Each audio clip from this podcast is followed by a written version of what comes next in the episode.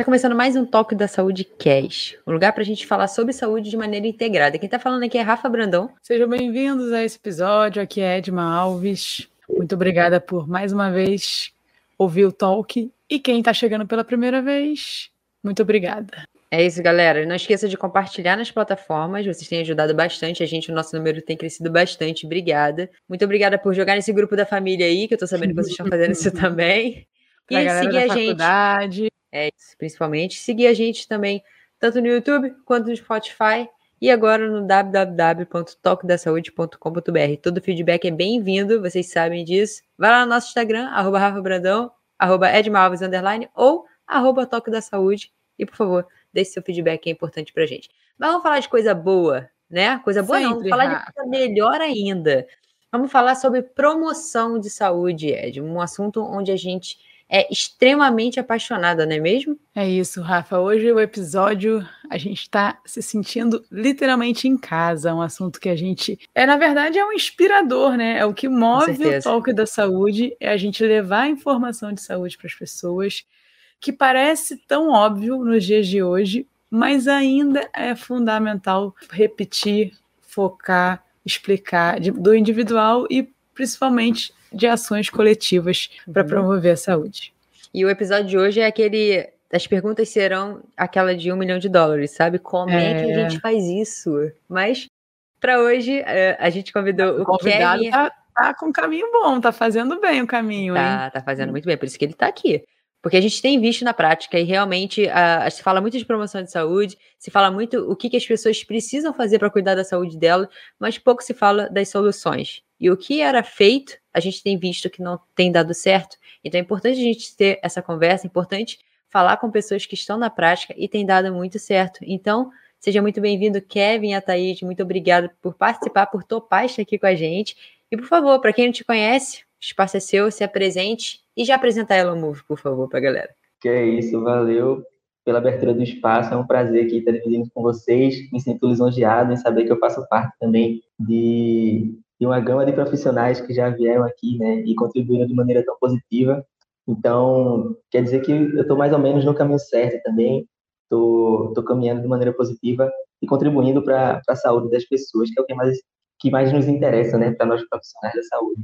É, Para quem não me conhece, não conhece meu trabalho ainda, eu me chamo Kevin, eu sou profissional de educação física, sou de Recife, tenho 29 anos, eu sou especialista em atenção básica e saúde da família por um programa de residência multiprofissional com ênfase em atenção básica e saúde da família e quase sanitarista por um programa de residência é, na área de saúde coletiva pela Secretaria de Saúde do Recife.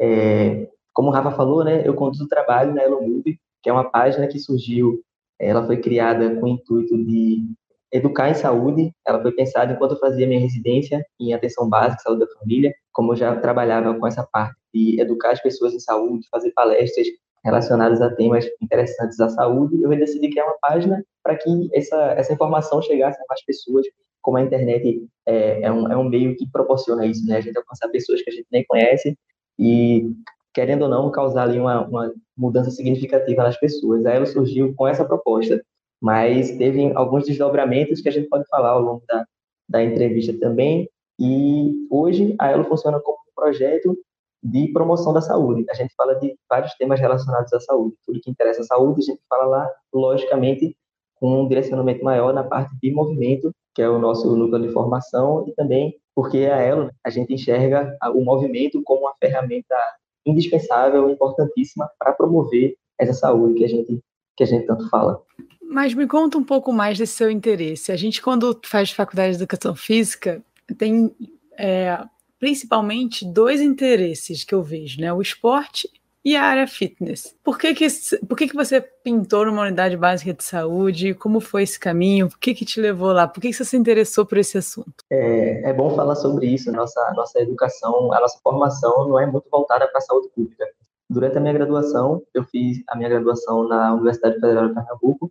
Na minha grade curricular, a gente não tinha uma, uma cadeira, né, uma matéria específica para a saúde pública. Eu tive contato com a saúde pública através de um projeto chamado PET Saúde, que é o Programa de Educação pelo Trabalho, pelo Ministério da Saúde. E aí, nesse programa, a gente atuava em algumas unidades básicas de saúde, né, as famosas UBS, agora são USFs, né? E eu tinha contato com outros profissionais da saúde também, e foi onde eu consegui abrir os olhos para a atuação do profissional de educação física na área da saúde pública. Depois que eu me formei, eu procurei me especializar nessa área, fazendo a prova da residência, é, é como uma residência médica, na verdade. Ela funciona pra, como se fosse uma residência médica, que é uma pós-graduação na área da saúde pública, mas existe para outras áreas da saúde também, para educação física, fonoaudiologia, psicologia, e eu fiz para a da saúde pública com ênfase na atenção básica, logo depois com ênfase na saúde coletiva, que são características diferentes. Na atenção básica, a gente trabalha de forma mais atuante nas unidades de saúde, a gente ainda tem aquela, aquela atuação mais voltada para o nosso núcleo de formação enquanto profissionais de educação física. Já na saúde coletiva, é uma formação mais direcionada à gestão. A gente é formado para ser sanitarista, né? atuar na gestão da saúde pública. E aí acaba que o núcleo de formação fica um pouco de lado, assim, de certa forma. Mas durante a minha formação em saúde coletiva, procurei sempre me inserir nesses espaços né, de promoção da saúde, da atividade física, entender como funcionavam os programas de atividade física, que é a área que mais me interessava de fato. Mas é, é uma, é uma, é uma formação bastante ampla e que contempla várias áreas: vigilância em saúde, políticas públicas e educação em saúde, tudo mais. Legal, eu tenho uma, uma dúvida, uma curiosidade, na verdade, Kevin. É uma das coisas que mais me chamou a atenção no seu trabalho é a sua forma de comunicação. Ela é muito boa, na minha opinião. É uma comunicação que a gente não vê, por exemplo, nos programas de saúde, tá?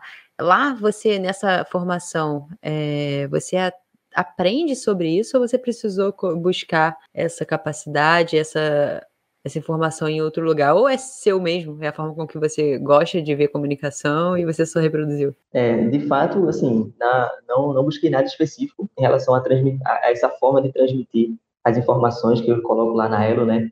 Mas eu acredito que muito vem da minha formação pessoal mesmo, assim. Pouca gente sabe, eu também sou humorista profissional, eu trabalho na parte do humor também. E aí, tudo que interessa em facilitar a comunicação e criar esse laço com pessoas através de uma linguagem mais cômica, uma linguagem mais fácil, me interessa. E também a, minha experiência, mais especificamente na, na, atenção básica e saúde da família, na minha primeira especialização na residência, exigiu muito isso, assim, que como eu atuei em comunidades muito carentes, muito pobres, a, a gente não podia falar como a gente fala para alunos de personagens, por exemplo. Então, uma certa instrução, um nível certo nível de escolaridade, eram pessoas que é, não tinham um nível de escolaridade avançado a gente precisava é, deixar essas informações bem mastigadas, bem minuciosas, e eu acho que contribuiu bastante para esse tipo de comunicação que se desenvolve na Elo. Mas eu tenho, eu não, não cheguei a ler ainda, tá? chegou essa semana. Eu comprei um livro sobre comunicação e saúde da editora Fiocruz, justamente nesse intuito, né, de melhorar a comunicação da Elo e, e, e trazer novas perspectivas de comunicação, né, outras formas de falar também. A Elo também dialoga um pouquinho com arte, é, com, com colando figurinhas, lambi-lambi, outras formas de expressão que eu acho que a gente alcança outros públicos também. Eu acho mais interessante dessa forma. A gente tem algo em comum, Kevin. Eu também sou humorista. Só que. Ah lá, não falei? A Rafa riu lá, ó. Só, ah, Só que eu não tenho muito sucesso. Às, às, vezes eu não, não tô com muito sucesso, mas a gente já tem algo em comum. Você falou uma coisa que você não teve na formação matérias de saúde pública, e tem um Instagram muito legal que eu sigo sobre educação física em saúde coletiva, que ele fala isso. Eu, eu li uma vez que ele falou isso, que me chocou muito ah, ele pegou os melhores cursos de educação física do Brasil, os 10 ou 15, não me engano, e 1% da grade era voltada para isso, para promover saúde e principalmente a saúde coletiva. Então, eu queria que você explicasse para a gente, em pleno 2022, onde é, é óbvio que a saúde é importante e as informações estão aí. Por que ainda a gente tem que falar sobre promoção de saúde? É, falar em promover saúde é, é importante justamente para a gente quebrar alguns paradigmas, como a gente está tá falando sobre a nossa formação, né? a, a, própria formação acadêmica, ela é muito voltada para o um modelo biomédico de se fazer saúde, de, de curar a doença, de fazer aquela intervenção muito assistencialista, imediatista, mesmo a, a, as formações voltadas para promover saúde, né, que é atividade física. E quando se fala em promover saúde, eu já abordei esse tema lá na EL, inclusive, é sempre importante a gente é, ter muito bem definido ou amarrado o conceito de saúde. Eu sei que vocês já abordaram aqui várias vezes o conceito de saúde, inclusive é um tema que eu gosto muito de falar, assim, que é sempre bom ter perspectivas diferentes. Eu, eu, a gente acompanhou, né? Eu vi a, a live de Dani também, do Edmundo Paranhos também. É sempre muito bom falar desses conceitos de saúde, porque a gente tem perspectiva diferente de saúde. E aí eu vou trazer um pouquinho também do que eu, meu entendimento de saúde, do que eu absorvi de conhecimento em relação ao que é saúde, para poder falar o que é promover saúde e por que é tão importante a gente falar de promoção da saúde. É, eu gosto de ver a saúde como um, um, um conceito que acompanha a evolução, da, a, a nossa evolução tecnológica, a nossa evolução social. Se a gente parar para pensar, antigamente as nossas necessidades de saúde precisavam né, de intervenções mais urgentes, mais imediatistas de fato, porque naquela época a gente era muito mais acometido por doenças infecciosas, é, mutilações devidas à guerra e tudo mais. E pedia, de fato, uma intervenção mais imediatista, e é por isso que o modelo biomédico ele é tão hegemônico, de certa forma, e ele foi positivo para essa época. Para essa época, como ele era necessário, ele realmente foi positivo. Ele foi, atuou de forma a cuidar da saúde das pessoas que precisavam de uma assistência nesse sentido. Entretanto, para uma sociedade pós-revolução industrial, que mudou completamente o seu estilo de vida, e agora a gente passou por uma transição epidemiológica tão importante, né? Hoje a gente tem cura para diversas doenças infecciosas, enquanto a gente ganha bem, bem mais destaque para doenças decorrentes de um estilo de vida, um estilo de vida pós-moderno, entende? Hoje a gente já avançou cientificamente a ponto de as urgências de saúde que a gente tinha há anos atrás não serem mais um problema prioritário nos dias de hoje. Hoje tem mais problemas com doenças relacionadas a estilo de vida e tudo mais. Então, acho que o conceito de saúde acompanha muito essa, essa transição epidemiológica nossa, né? E aí, em 1947, já há quase 70 anos, a OMS definiu saúde como sendo um completo bem-estar físico, psicológico, social. E por mais que a gente faça algumas ressalvas em relação a essa definição, que é impossível alcançar o completo bem-estar, é, ela, querendo ou não, abriu espaço para a gente entender que saúde não é simplesmente a ausência de doença. Ela abriu espaço para a gente saber que saúde ela é influenciada por alguns determinantes, condicionantes de nível social, cultural, psicológico e biológico e pessoal também. E essa definição é completamente, assim, é, na minha, na minha, no meu entendimento, né, ela é importante para a gente entender que saúde ela faz não só da perspectiva pessoal, mas de uma perspectiva coletiva também. A gente precisa proporcionar boas condições de vida para as pessoas, para que essas, esses determinantes e condicionantes ele atuem de maneira bem mais positiva do que negativa. E promover saúde é, é exatamente isso. A gente falar de determinantes e condicionantes de saúde a gente falar que dessa diferença né, de promover e prevenir saúde. A gente às vezes pensa que é a mesma coisa. Se eu estou promovendo saúde, eu não estou prevenindo uma doença, de certa forma tá. Mas são conceitos completamente diferentes. Quando a gente fala de promoção da saúde, a gente fala de uma positividade desses determinantes e condicionantes, né? proporcionar eles cada vez mais e a gente aumentar os nossos níveis de saúde. É por isso que é tão importante a gente falar de promover saúde. Promover saúde é a gente lutar, não só lutar, e falar condições de vida, promover a autonomia das pessoas, e eu acho que é bem por aí. Ah, legal. Você falou sobre o conceito de saúde, né? Aquele conceito e a Organização Mundial de Saúde é, permaneceu um tempo, botando saúde como bem-estar físico e social. É, essas determinantes que você fala, é isso ou existe mais alguma coisa por trás desse amplo conceito de saúde? Você falou pra gente que não é só isso. Por um momento isso foi necessário, resolveu algum dos nossos problemas, só que à medida que a tecnologia vai avançando, os estudos vão avançando, a gente vai vendo que nunca é aquilo que a gente achava, né? E graças a Deus por isso. Explica um pouquinho pra gente, Kevin, o que, seriam essas determinantes? Existe algum ciclo de saúde, tipo roda da vida? Explica pra galera que não teve contato, principalmente com isso, como é que isso funciona na atenção básica de saúde? É, quando a gente fala de determinantes sociais de saúde, a gente fala de fatores que podem influenciar a nossa saúde positivamente e negativamente. Essa discussão sobre determinantes sociais de saúde, ela surgiu a partir de um novo conceito de saúde que veio sendo debatido ao longo dos anos. Eu vou citar aqui alguns acontecimentos históricos, mas vou me ater só a três bem mais específicos, assim, que foram bem marcantes. A partir da década de, de 70, com o avanço né, dessas informações em saúde, essa declaração da OMS sobre a, a, definição do que seria saúde. Algumas autoridades mundiais já começaram a debater esse novo conceito de saúde e na década de 70 surgiu um, relatório emitido pelo ministro até então, né, ministro da Saúde canadense.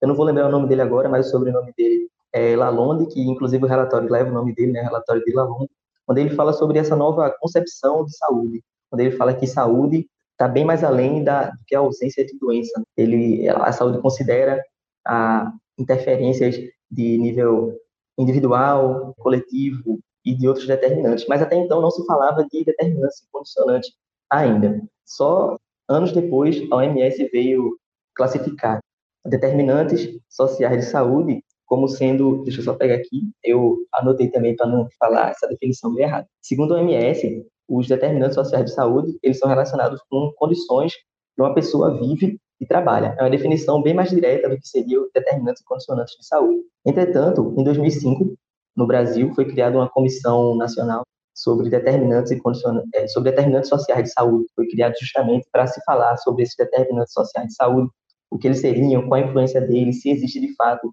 uma hierarquia desses determinantes sociais de saúde, se um é mais importante que o outro, se um interfere mais que o outro. E no relatório final dessa comissão nacional, eles definiram os determinantes sociais de saúde como sendo fatores sociais, econômicos, culturais, étnicos, raciais, psicológicos e comportamentais que influenciam na ocorrência de problemas de saúde e seus fatores de risco para a população. Então, eu diria, Rafa, que não tem um círculo de, de causas específicas que influenciam na saúde. Se a gente pegar esses macro temas que eu acabei de relacionar, social, étnico-racial, tudo que tiver envolvido com isso vai ter alguma interferência, de certa forma, na saúde. Nossa, eu fico imaginando a complexidade que é de se montar, por exemplo, algum programa, né? Porque você tem que abranger todas essas determinantes. É bem. Acredito que seja um desafio, né? Talvez por isso que algumas coisas, não vou falar que não deram certo, tá? Deram certo, muitas coisas deram certo, mas será que a de... talvez a demora para que todo o processo acontecesse seja por isso? Você tem algum dado sobre isso, Kevin? Ou uma opinião? É, para a gente formalizar um, uma política de saúde, é lógico que existe todo um planejamento por trás de especialistas e pessoas, uma carga de teórica, prática em cima de cada assunto desse. Em relação à avaliação dessas, dessas políticas, né, se ela funciona, se foi isso que eu entendi da tua pergunta, se, se elas realmente funcionam, existem é, materiais que é, servem para avaliar cada política específica. Por exemplo, se a gente for se ater né, a Política Nacional de Promoção da Saúde, a gente já tem dados que falam que, é, agora entrando um pouquinho no tema da Política Nacional de Promoção da Saúde, a gente já tem dados que, que afirmam que a Política Nacional de Promoção da Saúde ela possui alguns temas prioritários, alguns temas centrais em relação à, à sua atuação. Né? Eu vou citar só alguns aqui, tá? Práticas corporais de atividades físicas, controle do tabagismo, controle do consumo de álcool também e outras drogas, alimentação saudável. E ao longo da, da história da implantação da política, a gente consegue perceber, a partir de dados, né, uma redução no número de, de, de usuários do, do, tabaco, por exemplo, algumas ações intersetoriais que são positivas para a gente evitar, não evitar, né, reduzir o consumo de álcool, principalmente pelo, pelo público mais jovem que tem acesso ao, ao álcool. O ah. público mais jovem que tem, que tem, que tem acesso ao álcool, né? Tem, tem essa, essa, esse acesso mais restrito, sabe? E tudo isso a gente deve à implantação de programas e políticas voltados para esses problemas, dizer problemas, né? Para essas características específicas, entende? Então, existe, sim, é, avaliações das políticas públicas de saúde, bem como a, não só avaliações, mas toda uma um planejamento para determinada política. Para uma política acontecer, é sempre reunido né, um grupo de profissionais, especialistas, para que ela seja posta em prática. Então, vou aproveitar e vou te explorar nesse tema aí, Kevin. É, você pode explicar para a gente? Talvez as pessoas, nossos ouvintes, não tenham tanto contato, mas hoje a Unidade Básica de Saúde ela é uma unidade com maior objetivo preventivo, ou ela é de não é de atendimento emergencial nem socorrista. Hoje você trabalha na prevenção, é isso? as, as, as, unidades básicas de saúde ela tem um caráter preventivo e de promoção também, porque a gente tem a atuação de vários profissionais. Existe não só a equipe já formalizada de unidade básica de saúde, né? A gente chama agora unidade de saúde da família, que mudou o nome da agora é estratégia de saúde verdade, da família. Verdade. E eles são unidade de saúde da família. Elas possuem uma equipe pré-determinadas em portarias, composta por alguns profissionais como enfermeiro, médico, auxiliar de saúde bucal, dentista, principalmente é, agentes comunitários de saúde. E dentro da, das unidades de saúde da família, são executadas atividades preventivas com as campanhas de prevenção. A gente conhece o Outubro Rosa, Novembro Azul, todos eles são, são executados na cadeia de atividades né, das unidades de saúde da família, mas, entretanto, também existem é, atividades de promoção da saúde, porque existe toda uma multiprofissionalidade dentro de, de unidade básica de saúde. Tem a atuação dos núcleos de apoio à saúde da família, que é conhecido como NASF, que são é, um grupo de profissionais, multiprofissionais, né, que, que atuam em apoio a essas unidades e fazem atividades de promoção também, educação e saúde, mas também fazem atendimento individual e coletivo, formação de grupos, palestras, atividades de promoção da saúde com a comunidade, porque as atividades das unidades de saúde da família, elas são adaptadas de acordo com a necessidade de cada comunidade. É, um dos princípios da, do SUS né, é a territorialização, tem que levar em consideração as particularidades de cada território, a gente saber as necessidades daquele, daquele território e não chegar com atividades prontas e simplesmente lançar para a comunidade e dizer, ó, oh, é isso aqui. Não, a gente chega, faz a territorialização, identifica atores positivos, atores que podem contribuir, atores sociais também. E nesses atores sociais já estão incluídos, pode ser incluído, né? Escola, igreja, associação de moradores, todo mundo em potencial tem essa, essa capacidade de contribuir, seja de caráter preventivo ou de caráter de promoção da saúde mesmo. Certo. E, e na sua vivência, você acha que essa estratégia ela está tendo mais acertos? Não vou fazer, vou mudar, vou mudar. Quais são os acertos? No que, que a gente pode melhorar? É, essa é uma pergunta meio difícil de ser, de ser respondida. Assim. Eu acredito que. Seu chefe não está ouvindo, pode ficar tranquilo. Não, estou tranquilo. É, é uma pergunta difícil de ser respondida justamente porque, né? É, a estratégia de saúde da família é uma estratégia de certo sucesso dentro da saúde pública, entende? Então, lógico que, que tem muita coisa a ser melhorada também, mas acredito que o que tem que ser melhorado são a, a, a disponibilidade de políticas públicas, de recursos públicos, para que essa estratégia seja, de fato, uma estratégia bem mais eficiente, sabe? Que seja bem mais efetivada em, em todos os lugares do Brasil, de certa forma. É uma estratégia que já tem sua eficiência comprovada. Ela só sofre muito com tanto o sucateamento da saúde pública, uhum. como, por exemplo, o mais recentemente, né, a emenda constitucional número 95, que congelou os gastos da saúde até 2036, e aí compromete também né, os investimentos de saúde, não só em, a, a, nível de unidades básicas de saúde, mas a nível de planejamento de políticas, execução de políticas e até atividades também de urgência e emergência. Elas também são bem prejudicadas em relação a isso. Eu sou, sabe que eu sou apaixonada, né, pelo Sistema Único de Saúde no papel. Eu durante um tempo da minha vida eu fiz, eu sou técnica de enfermagem, não, não atuo mais, mas durante um tempo da minha vida eu estudei muito SUS. Precisei estudar muito porque eu fiz alguns concursos cheguei a trabalhar em algum deles e era a coisa mais linda do mundo. Então as pessoas, quando eu conversava com as pessoas que não conheciam, as pessoas ficavam meio duvidando, tipo, como assim? e quando eh, eu não tive a oportunidade de me aprofundar nas clínicas da família, mas eu imaginei que realmente era um projeto muito bom, muito bom. E, assim, na minha opinião, eu imaginava que o que esbarrava, o que fazia as coisas não acontecerem é uma questão muito cultural ligada à política que a gente tem hoje. Porque a gente tem pessoas muito capazes de criar sistemas muito bons, que o SUS é um exemplo disso, só que esbarra com uma hierarquia que acaba fazendo com que as coisas não aconteçam. Eu vivi isso na prática, eu via as coisas acontecendo dentro de unidades de saúde. Então, é, daria, ter, seria, daria tudo para dar certo, teria tudo para dar certo. Não é à toa que nós somos exemplos para outros lugares do mundo, né, no papel. Mas é, eu estou fazendo esse gancho todo para falar uma coisa que, assim, eu vejo faltando, tá, Kevin? Eu posso estar completamente enganada, porque eu já estou muito tenho tempo já longe disso tudo, mas eu vejo a comunicação uma falha na talvez na mais na promoção do que na prevenção, não sei, não sei.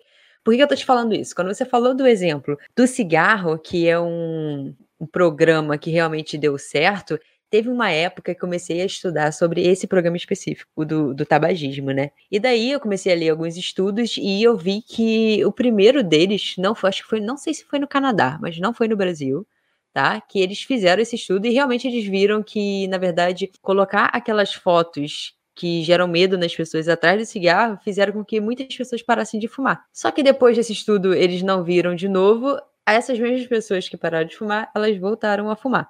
E daí esse estudo está falando sobre uma, uma, um termo que a gente chama de apelo ao medo, que eles viram que o apelo ao medo é algo que pode ser que faça com que as pessoas parem a curto prazo, só que a longo prazo ele não é efetivo. E daí eu queria saber como é que está acontecendo isso, como é que a comunicação está acontecendo de fato na prática e se isso está tendo retorno positivo ou negativo. É, as intervenções atuais, né, Programa Nacional de Controle do Tabagismo, eu não consigo te informar, porque são, são atuações mais recentes, assim, são formulações mais recentes. Mas a gente consegue acompanhar, um, de fato, um, uma mudança, né, desse, como eu posso dizer, essa constante, né, do consumo do tabagismo através de algumas intervenções do, do programa, né, da uma Nacional das, do Controle uma, do Tabagismo. Uma das mudanças você diz que é a proibição em locais fechados, não é isso? A, a proibição em locais fechados a, e Sim, é, a propaganda, como você falou, né, de efeitos nocivos à saúde do, do cigarro são, são intervenções que têm sucesso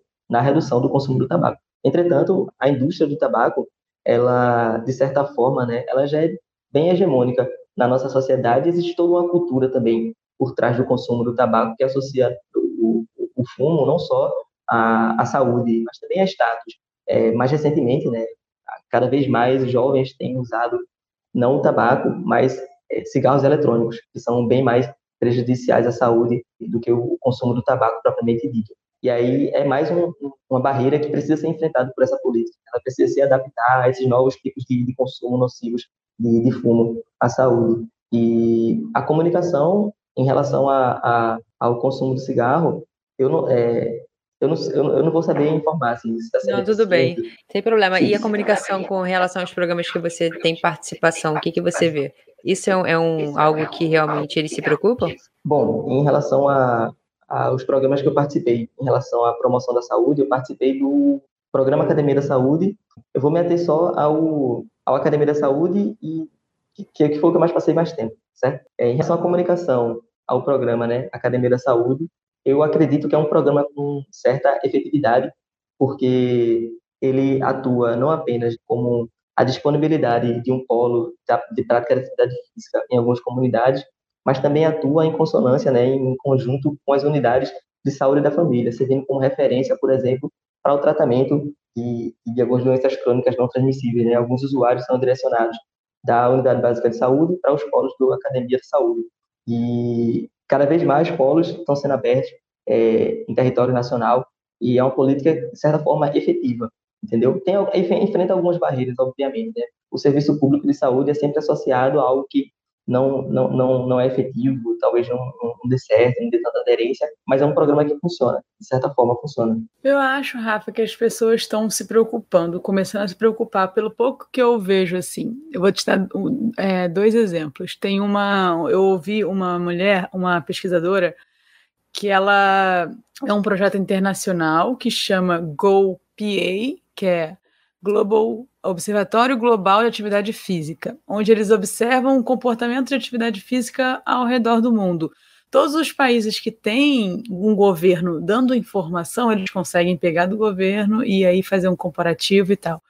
E eu achei muito interessante que ela falou que eles tiveram que trazer alguém da área de designer, porque como eles iam apresentar aquele tanto de dados de uma maneira que fosse atrativa para as pessoas quererem ler? Imagina, ah, lá no Sudão, 10 pessoas fazem atividade física. Tipo, como que ia ser interessante? E de fato eles conseguiram. É um relatório bem grande, mas se você for lá, tem aqueles desenhos de 10 pessoas, aí aquele coloridinho da porcentagem, tem um mapa. Então é muito mais visual. Uhum. Hoje, a, a informação. Um outro exemplo também de um outro pesquisador que ele tem a sorte de trabalhar numa universidade com várias faculdades, né, com vários cursos, também ele pegou alguém de marketing para trazer para o projeto dele. Eu acho que as pessoas sim estão começando a olhar que não adianta ter muita informação técnica se você não souber como comunicar uhum. isso para de, quem, de fato quem vai né? usar. Fique atrativo, visual e dê o recado, né? Então, eu queria que você falasse um pouco agora, Kevin, então, é, assim, da onde vêm as suas ideias? O que, que você diz, conta, assim, sei lá, uns três casos que você, que, que você lembra que foram muito legais, deu uma repercussão muito positiva, e não esquece que a gente está no podcast, então seja o mais descritivo possível aí pra gente. Beleza. É, eu gosto sempre de trazer à tona a, a, essa importância né, da comunicação quando eu penso na minha atuação nessa formação em, na residência de atenção básica. A gente conduzia alguns grupos de educação em saúde, quando a gente precisava, como eu falei antes, né, mastigar todas as informações e trazer elas para a população. E eu lembro que na época eu estava começando a, a, me, a, me, aproximar do assunto da, da evolução e movimentação natural através dos cursos do FPA, do, do livro do Pablo também, do Daniel Lieberman. E eu achava incrível aquilo e tudo que eu queria fazer era falar para as pessoas o que eu estava aprendendo, né? Passar aquele conhecimento. E como eu estava inserido numa comunidade que carente, né? Que carecia de, alguma, de algumas necessidades mais básicas, assim, era meio complicado chegar chegar para eles e falar, ó, oh, é importante andar descalço, sabe? É importante é, consumir alimentos in natura, sabe? Enquanto que as necessidades em saúde dele era se eles vão ter o que comer, na verdade entendeu? É, é difícil eu falar de consumo de alimentos in natura quando as pessoas não têm a opção nem de escolher os próprios alimentos. É difícil falar ande descalço enquanto as pessoas é, não não tem saneamento básico, tem, tem esgoto a céu aberto, a casa de batido, tudo mais. Então essa comunicação ela precisa se adaptar a essas pessoas. Não é simplesmente chegar e passar aquela informação que eu aprendi. Eu preciso fazer aquela análise do ambiente e saber para quem é que eu estou falando. É diferente eu falar para uma pessoa que tem um, uma formação acadêmica diferente de uma pessoa que, que, que não tem esse nível de formação tão mais elevado, entende? E aí eu acho que vem daí, assim, muita inspiração dos posts da Elo vem muito disso, saber que quem acompanha aquela página pode ser uma pessoa que não tem aquele nível de instrução mais avançado, e as informações precisam ser cada vez mais mastigadas, cada vez mais leves e caber também dentro de um carrossel de 10 imagens. É o que é, que é, que é mais difícil, assim, resumir tudo em 10 imagens e às vezes são oito só, porque a, a, primeira imagem é a capa, a última é se gostou, compartilha, e aí cabe em outra imagem, assim, a informação acho que é o trabalho mais, mais árduo que eu, que eu, que eu tenho. E às vezes a gente tem a impressão, né, será que eu passei aquela informação completa? É, e os profissionais de saúde que acompanham a página também, será que eles concordam com o que eu estou falando aqui? Será que faltou alguma informação? Mas é, é, é ter noção de que o que a gente está falando ali tem que ser de, de, de, do entendimento de mais pessoas possíveis não se ater a nossa bolha, não se ater a, a, a, ao fato de são profissionais que estão acompanhando ali, sim saber que são pessoas de, de várias partes do Brasil que têm experiências diferentes, formação diferente e entendimento diferente da mesma mensagem. Eu acredito que vem muito dessa experiência também. Eu acho que outra experiência muito importante também é, é, é saber lidar com grupos muito diferentes.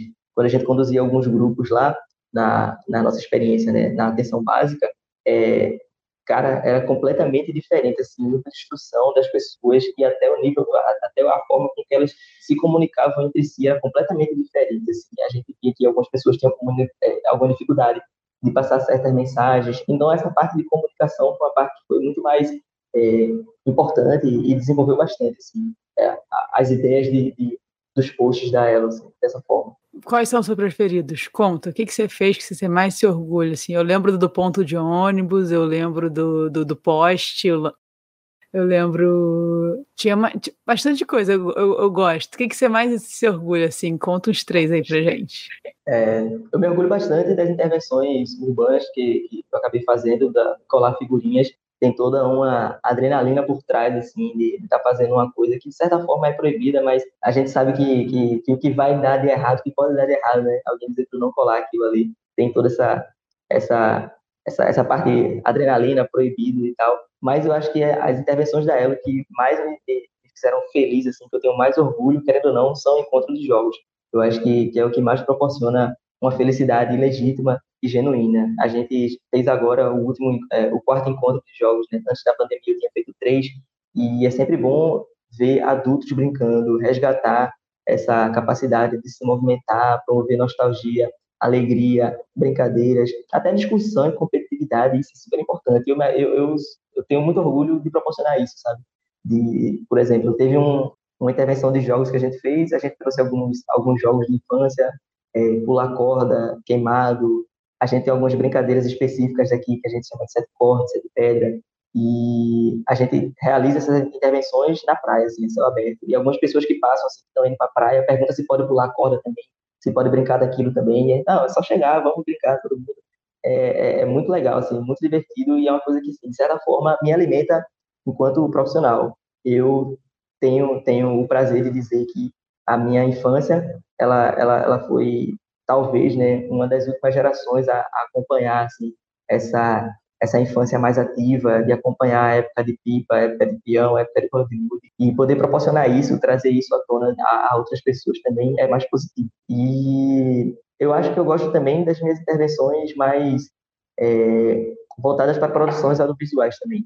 Eu acho que, que elas causam um, um, um bom efeito, como eu posso dizer, reflexivo nas pessoas, trazer algumas produções audiovisuais com algumas informações, algumas imagens, traz esse efeito mais positivo. Já tem algumas lá na Elo, como por exemplo, que é um, um tema do que a gente estava falando hoje, né, do que é saúde, que inclusive tem entrevista do, do, do escritor do livro que é saúde da editora Fiocruz, que é o Naumar, Almeida Filho, que é, que é um médico, né, epidemiologista, que ele deu uma entrevista para o canal Saúde e essa entrevista é uma explosão de, de conhecimentos, assim, nada mais que, que, se você pegar parte daquela entrevista ali, pegar algumas definições de saúde que ele aborda, é, assim, é simplesmente se alimentar da fonte.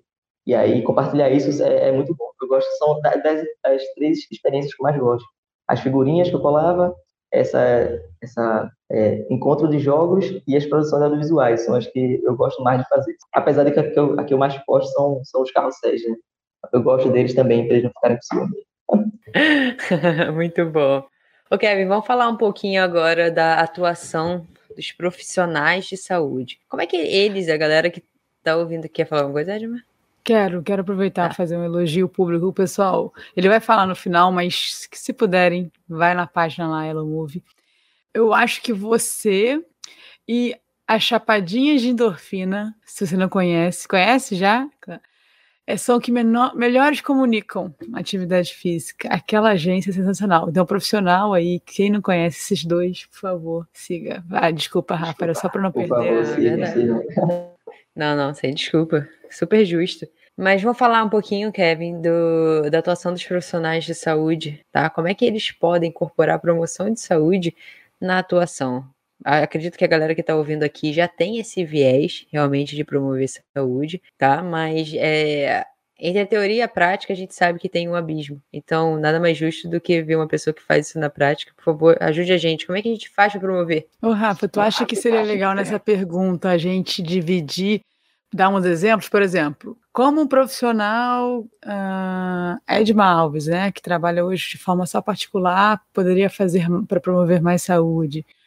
Como uhum. um professor de escola, ou, Legal. né, que, que, atua. Então, se você puder também Claro, se, se, o convidado quiser e puder. Já posso responder, então? É, eu acredito que a atuação profissional para incorporar né, a promoção da saúde à, à, sua prática cotidiana, ela, a gente tem que entender que a promover saúde é um ato tão quanto político, que é só um, prestar um, um serviço profissional ali. A gente precisa se inserir também nos espaços que, que são responsáveis por promover essa saúde para outras pessoas é difícil diferenciar, né? Como eu posso é, intervir na promoção da saúde naquele meu, falando de, de personal trainer agora, naquele meu aluno específico e como é que eu posso intervir enquanto profissional para a comunidade, sabe?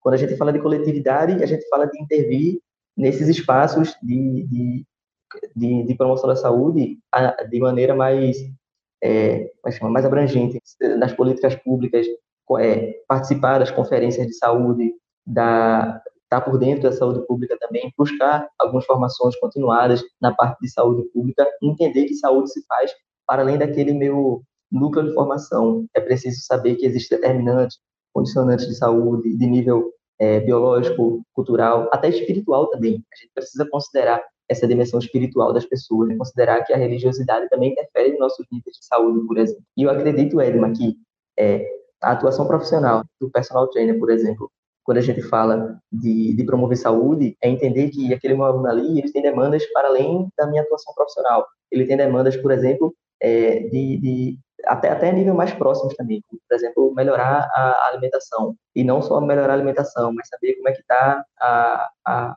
aí a, o trabalho desse indivíduo também, como é que tá, como é que a gente pode melhorar as condições de trabalho dele. Se ele tem um trabalho extremamente sedentário, como é que a gente pode intervir de certa forma que o trabalho dele seja um elemento menos nocivo para a saúde dele também. Educar em saúde também. A gente é uma coisa que, que eu vejo bastante em redes sociais de, de profissionais da saúde, é, de personal trainer falando assim especificamente, é, descrevendo determinado exercício, o stiff, qual é a cadeia muscular que envolve naquele exercício aquilo é importante para a nossa formação, obviamente, mas para aquela pessoa que está ali entendendo um pouco sobre, sobre saúde, acompanhando aquele profissional. Será que aquela informação é, tem a sua relevância, obviamente, mas será que aquilo é importante, de certa forma, para promover saúde? Será que não seria mais interessante eu compartilhar informação que, que de fato, ele tenha domínio daquilo e autonomia para promover, melhorar uma noite de sono, melhorar as condições da prática de trabalho, melhorar a sua alimentação e, por que não, participar também de espaços colegiados onde ele possa lutar para promover essa saúde, né, para ele e para toda a sociedade.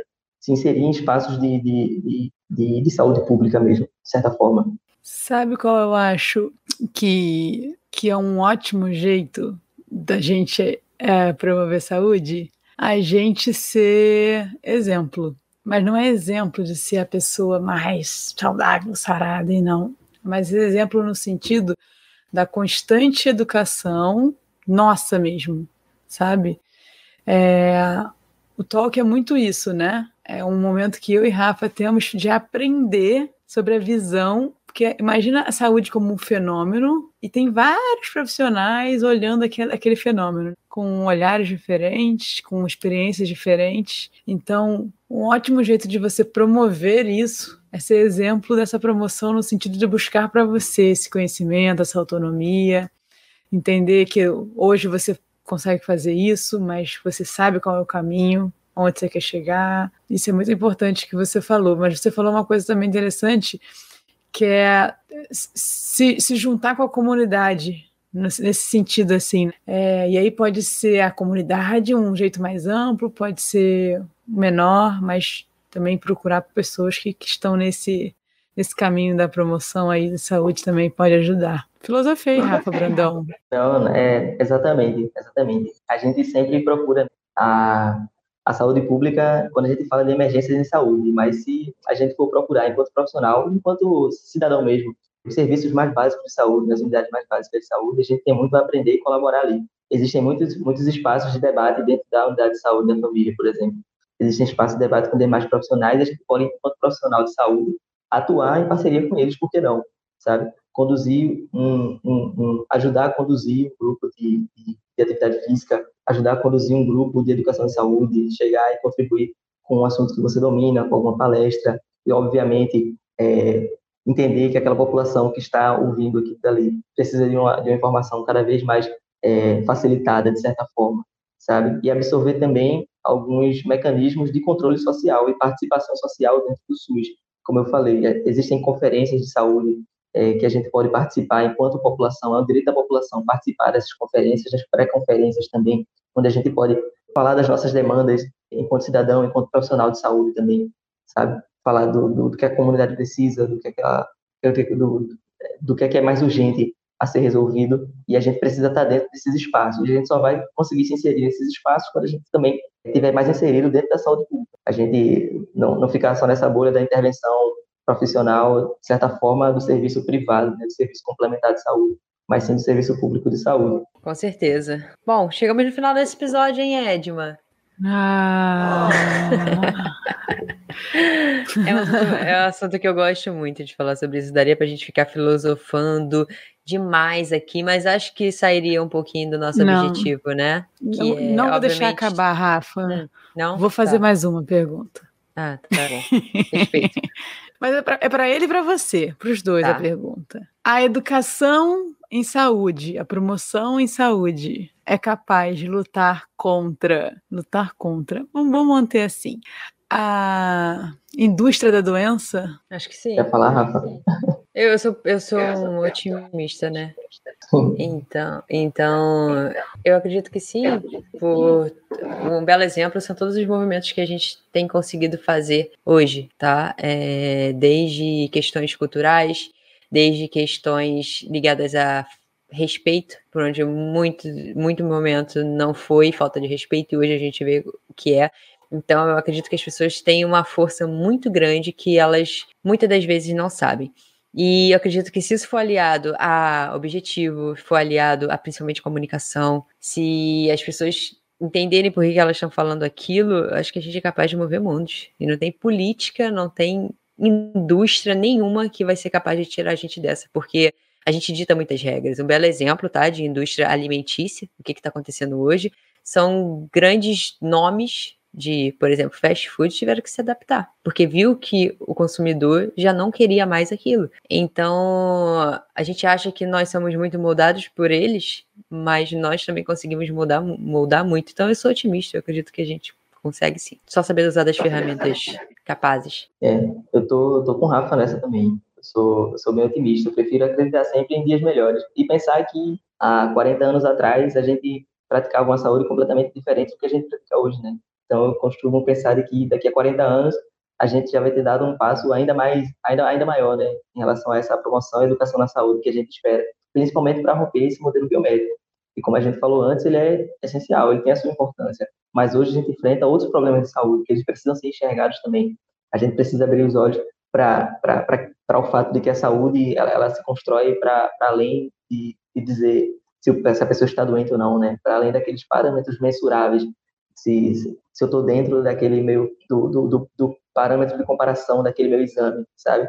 Porque pode ser que um exame de certa forma, ah, já vou me alongar um pouquinho aqui que a própria OMS traz, né, esse conceito subjetivo de saúde quando ela fala que saúde é, um, é, é o completo bem-estar. E quando eu tiro esse completo aí, né, que a gente sempre fala que, que é sempre o tópico falar completo bem-estar, e só leva em consideração o bem-estar, o bem-estar é um conceito completamente subjetivo.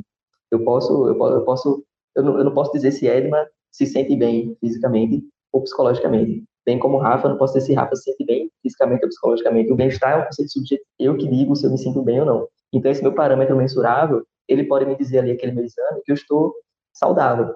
Mas eu posso não me sentir saudável, de certa forma. Do mesmo jeito que o meu parâmetro mensurável daquele exame, ele pode dizer que eu não estou saudável, mas eu me sinto saudável, entende? Então, fugir dessa. E, e, isso, isso acontece quando a gente leva em consideração os outros fatores que interferem na saúde, né? Saúde física, saúde psicológica também. Pode ser que eu não, não esteja num, certo, um bom momento da minha vida, pode ser que, que as minhas condições sociais não sejam favoráveis.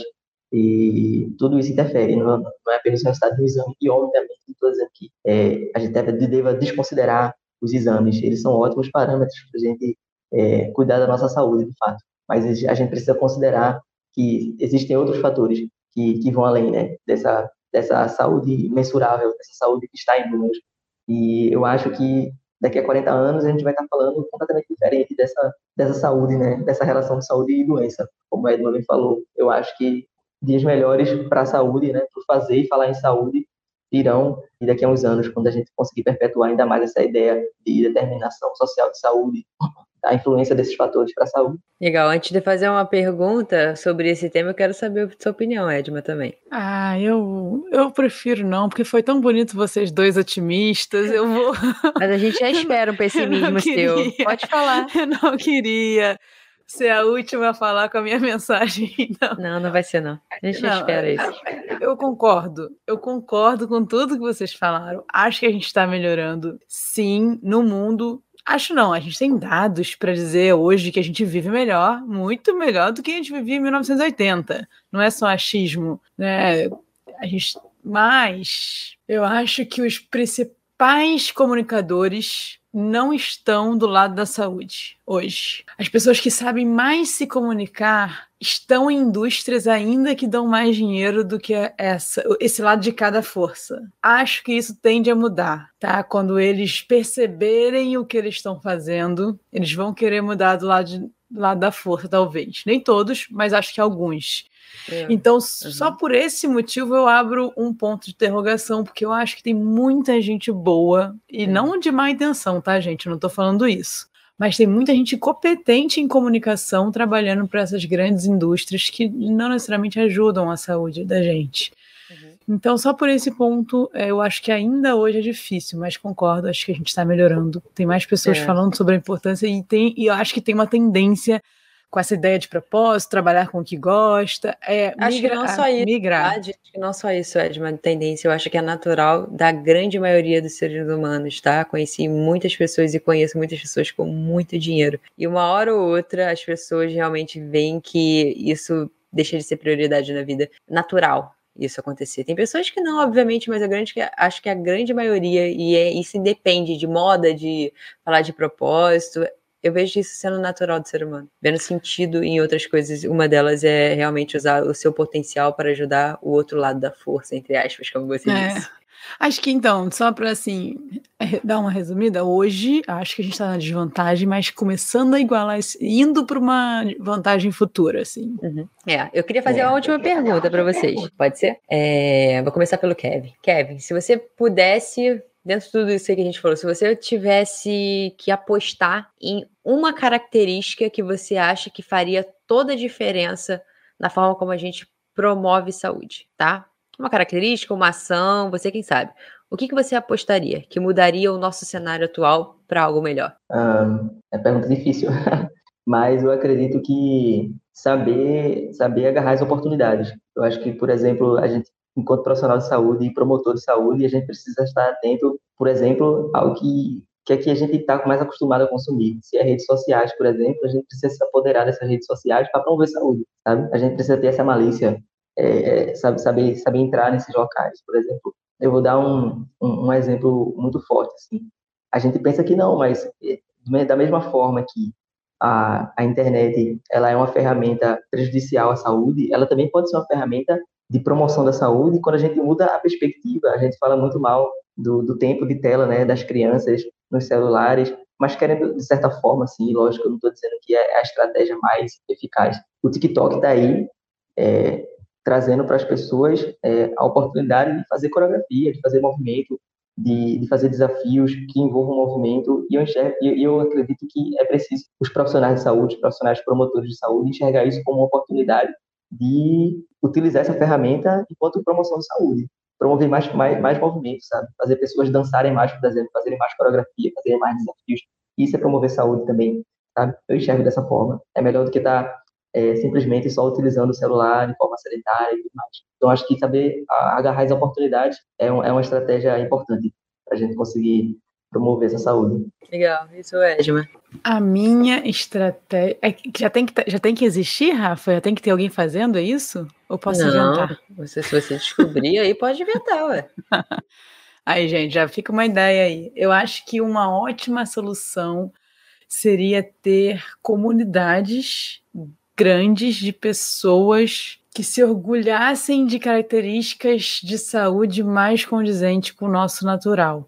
Tá, Entendem o que eu falo? Mais um pouquinho. Tá, mas aprofundei. Ah, que valorizem, valorizem o simples da saúde, ah, não a valorização do, do que você só de estética ou de enfim uma comunidade forte de valorização de estar se sentindo bem daquela, daquela onda do bem-estar de poder ter qualidade no seu sono acordar descansado você não ser rude com, com as pessoas então valorizar a educação bom convívio enfim, as características simples da saúde. Acho que quando a gente conseguir uma comunidade forte sobre isso, ela vai se vender sozinha, né? Não sei se eu viajei, mas eu acho que. Espero que vocês tenham entendido.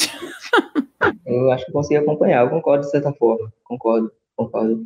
Mas eu também concordo que para a gente alcançar esse nível de sociedade, assim, a gente precisa, de certa forma, promover uma certa igualdade, né? Para as pessoas poderem é, dormirem com qualidade, dormir com qualidade, ter um emprego de qualidade, uma renda que proporcione acesso aos bens mais, mais essenciais, né? Que é a, a, a educação física, alimentação de qualidade, a outros bens que proporcionam saúde. Mas eu concordo com o Edmund também. Essa, essas comunidades seriam bem interessantes. Sabe o que, Rafa? Antes de você falar a sua resposta, é, a gente escuta, eu escuto bastante podcast, e um dia desse eu estava escutando um sobre o metaverso. E aí, Cara, eu fiquei tão chocada com as. Prim... Acho que eram, sei lá, primeiros cinco minutos do podcast. O cara falou assim: pô, vai ser muito bom quando estiver funcionando, que aí eu vou poder ficar deitado o dia inteiro e, e ficar ali dentro fazendo o que eu tenho que fazer e tal. Quer dizer, sabe? Então, cara, então é isso mesmo? A gente vai valorizar isso, a gente vai valorizar uma tecnologia para fazer tudo e eu não vou fazer nada, sei lá, acho que isso ainda é muito surreal para mim. Então, eu acho que a gente tem que criar uma comunidade que valorize o simples, o convívio, a felicidade, o bem-estar, sono, sol, comer, se movimentar. Então, é só por isso. Entendi. É, o, o que eu, a minha solução é, é, eu acho que é a continuação do que o Kevin disse. Eu, eu acredito que falta mais as pessoas olharem com mais atenção, com mais consciência para o grupo que realmente elas querem atingir. Porque muita gente fala de ah, as pessoas precisam promover saúde, precisa, é, sei lá, se movimentar, precisa comer bem. Só que fazer isso que o Kevin fez, para mim, é. Eu apostaria dinheiro nisso, sabe? É uma coisa que eu acho que dá muito certo. É você entender quem são as pessoas que você quer atender ou que você atende, as pessoas que estão condizentes com a realidade que você tem conhecimento, sabe? Porque realmente, obviamente, a gente quer um sonho, a gente quer entrar na educação física e ir para personal trainer, porque é isso que dá dinheiro. A gente quer ir para atleta, por quê? Porque eu me identifico, sabe? Só que a gente sabe que a maioria das pessoas não são assim. E as pessoas que mais precisam são aquelas que têm menos condição de ter isso seja condição financeira, seja condição muitas das vezes intelectual de entender algumas coisas. Então eu acredito, eu sou, eu sou levanto bandeira de comunicação sempre, sabe? Mas eu acho que o que falta é justamente isso. E um exemplo que aconteceu foi essa campanha de qualquer movimento conta, qualquer passo conta, sabe? porque isso ajuda, isso e fala, fala, a língua das pessoas que realmente é muito difícil você acordar, ter que pegar cinco ônibus, ficar dez horas sofrendo para chegar ao trabalho e chegar lá, o seu chefe falar assim para você: "Vambora, galera, propósito de vida, fica feliz aí". Como é que você vai falar isso para uma pessoa, sabe? Você não sabe o que está passando. Então, para chegar nesse passo, Edma, que você acredita, eu acho que as nossas respostas super se complementam. Para chegar nesse passo, eu acredito que a gente tem que começar do básico que é o que você acha também, sabe? Só que o básico nessa relação que eu digo, a relação de saber que a maioria das pessoas não tem as condições ótimas, as condições perfeitas para realmente a gente promover saúde do jeito que a gente coloca no papel. Também acho, a gente está bem longe, bem longe disso, mas também acho que a gente coloca a meta de saúde talvez muito alta. Então baixar essa meta vai fazer as pessoas, mesmo em piores condições ou em condições menores, não em piores, né? mas em condições menores, perceber que não talvez não seja tão difícil. Sem dúvida, a meta, a meta é colocada por, na minha opinião, por pessoas que realmente faltou isso. Olhar para essas pessoas, entende? Não sei se o Kevin concorda, quer acrescentar alguma coisa? Eu concordo com, completamente, sim. principalmente com o que o Rafa falou, né? A gente precisa é, tra traçar metas em saúde que atinjam principalmente a quem mais precisa de, de, de saúde. A gente traz muito esse discurso, né? Quem quer dar um jeito, como o Rafa bem falou, né? A pessoa tem um, um, um dia muito atribulado, chega lá na academia, um personal falando, pô, quem quer dar um jeito, agora, qual a sua desculpa hoje, sabe? Pô, minha desculpa é que eu peguei quatro ônibus para chegar em casa, cara, minha desculpa é que eu trabalhei 12 horas, sabe? Essa é minha desculpa aí, sabe? E aí, eu acho que promover a igualdade é o ponto principal, a gente conseguir promover ainda mais essa saúde que a gente deseja para as pessoas. Quanto mais é, igualdade a gente tiver, quanto mais a gente reduzir né, essas condições que desfavorecem a, a, o alcance desses determinantes sociais de saúde, mais a gente consegue é, levar saúde a mais pessoas. Quanto mais pessoas vão ter acesso a saneamento básico, mais elas vão estar saudáveis. Quanto mais pessoas vão ter acesso à alimentação de qualidade, vão estar saudáveis. Quanto mais pessoas forem educadas em saúde, elas vão estar mais saudáveis. A, a saúde da população está totalmente atrelada ao desenvolvimento econômico do país. Um país rico é um país com a população mais saudável também. E se esse país está rico e a população não está saudável, está é, tá escancarada uma certa desigualdade das pessoas, sabe? Concentração de renda e tudo mais. O episódio estava acabando, até que rendeu, né, Rafa? Nossa, deixar de se empolga, vai aqui, vai, é infinito.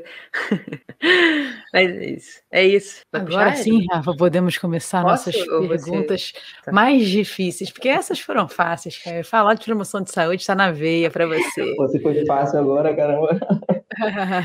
Mas eu quero saber, assim, para o Kevin, o que é saúde? Para mim, saúde é é esse equilíbrio dinâmico é, entre forças que, que vão fazer bem, que vão fazer mal. E esse equilíbrio, ele não depende só de mim, das minhas atitudes e das minhas intervenções para com esses, esses fatores, né, do bem e do mal, assim, de certa forma, falando é, meio fantasiosamente. Essa, esse meu poder de equilíbrio, ele depende do meu acesso, do meu acesso à alimentação, do meu acesso à atividade física, do meu acesso ao lazer, do meu acesso a uma comunidade que eu me sinto respeitado, que eu me sinto incluído, que eu me sinto pertencente, e, e é isso, eu acho que saúde é esse equilíbrio, esse equilíbrio dinâmico da, das coisas. Ninguém está totalmente saudável, a gente sempre está com alguma infecção em curso, a gente sempre está com, com, com, A gente nunca está nesse completo estado de bem-estar, né? Então, acho que saúde é esse equilíbrio. Enquanto você tiver autonomia para esse equilíbrio, mais saudável você vai, vai estar. Essa é a minha concepção de saúde. E essa autonomia só é proporcionada quando a gente tem acesso, né? A, a, esses determinantes que condicionam a nossa saúde. Com certeza. E uma experiência inesquecível, Kevin? Eu diria que uma experiência inesquecível são os quatro anos de formação em saúde pública. Assim, foi uma coisa que mudou completamente a minha perspectiva profissional. O jeito que eu saí da universidade é, nem se compara ao jeito que eu saí desses quatro anos de formação em saúde pública. Eu não trocaria por nada. Assim, mudou minha, totalmente minha perspectiva profissional, é, pessoal também. Assim, desenvolver mais empatia pelas pessoas, ir atrás de, de, um bem comum, assim, é algo que eu não, não tinha em mente e desenvolvido durante essa formação. É por isso que eu acho que é uma experiência inesquecível e, inclusive, recomendo a todas as pessoas que queiram se introduzir na saúde pública desenvolver um pensamento mais crítico em relação à saúde. É importante. Acompanhem as aberturas da residência muito profissional, façam a prova, passem e trabalhem com saúde pública porque vale a pena. Legal. Boa. E quem você escolhe para dar aquela caminhada longa, para trocar uma ideia? E por quê, né? Eu já, eu já sabia que vocês faziam essa pergunta para os convidados, eu, eu acho que eu não sabia responder. Eu ficava meninas perguntarem isso, eu não vou saber responder. Mas é, eu acredito que, assim, escolher uma pessoa só é muito complicado. Assim. Eu acho que eu escolheria, se fosse escolher uma, uma um, de, de, forma pessoal, assim, eu escolheria algum, algum parente que eu não conheci, mas se eu for conhecer, é, na parte profissional, assim, uma coisa que e que eu queria conhecer mesmo seria talvez Paulo Freire. Eu acho que ele é um, um exímio comunicador, é uma pessoa que sabe passar a mensagem, né? é uma pessoa que, que não só sabe passar a mensagem, como ele consegue, é, através da, dos seus ensinamentos, transformar uma, uma, nação, sabe? Não só uma nação, transformar outras nações também. Eu acho que eu, eu com certeza escolheria para caminhar, trocar uma ideia, conversar, Paulo Freire. Eu acho que se eu escolhesse qualquer outra pessoa, outra personalidade, Albert Einstein, sei lá, Nikola Tesla, eles teriam um nível de, de, de, de conhecimento que talvez eu não acompanhasse. Acho que Paulo Freire eu conseguiria acompanhar direitinho. É, é, ele, ele falou uma coisa que é importante, né? Se eu já tenho que pensar se eu consigo acompanhar aquela pessoa, senão vou gastar. É, exatamente. Né? Assim, senão vai ser só uma pergunta de curiosidade da vida dele. É. é. verdade, muito bom.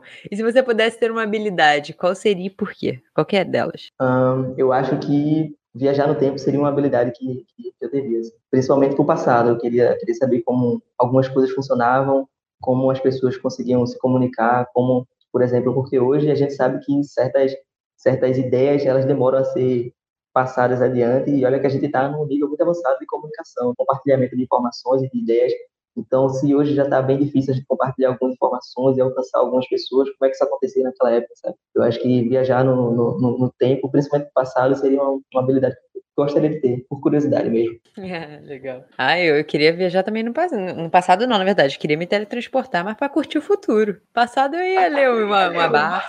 Assim.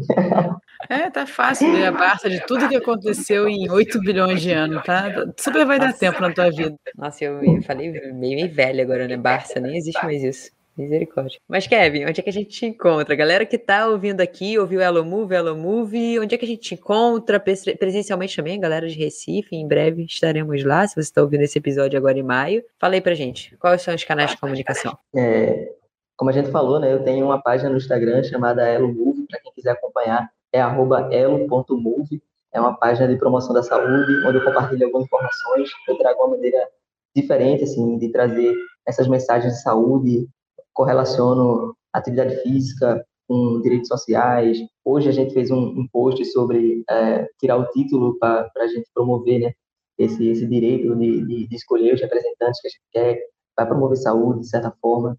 E para quem quiser seguir também, meu Instagram pessoal é Kevão, eu, Kevão é um apelido carinhoso que eu recebi, eu adotei, coloquei na minha rede social. É, eu tô, atualmente né, trabalho como personal trainer, eu já concluí as residências, terminei a atenção básica da família, concluí minha residência em saúde coletiva e estou atuando como personal trainer no momento, então quem quiser acompanhar, trocar uma ideia, arroba Kevão eu, arroba Elomove, é só chegar nos dois e acompanhar. Mas, se eu puder escolher, por favor, sigam Elomove. É uma página que que eu tenho certeza que não decepciona. Eu gosto desse projeto, eu aposto bastante. Boa, galera. Obrigada para quem chegou até aqui. Por favor, encaminha. Por favor. Bem carioca. Por, por, por, por favor, encaminha para todo mundo que você quer que chegue essa mensagem de saúde. Por favor, ajude a gente. Se tem unidade básica de saúde na sua cidade, você tem que encaminhar para alguém. Ou seja, todo mundo. É isso, galera. A gente se vê semana que vem. Até mais. Valeu para vocês, gente.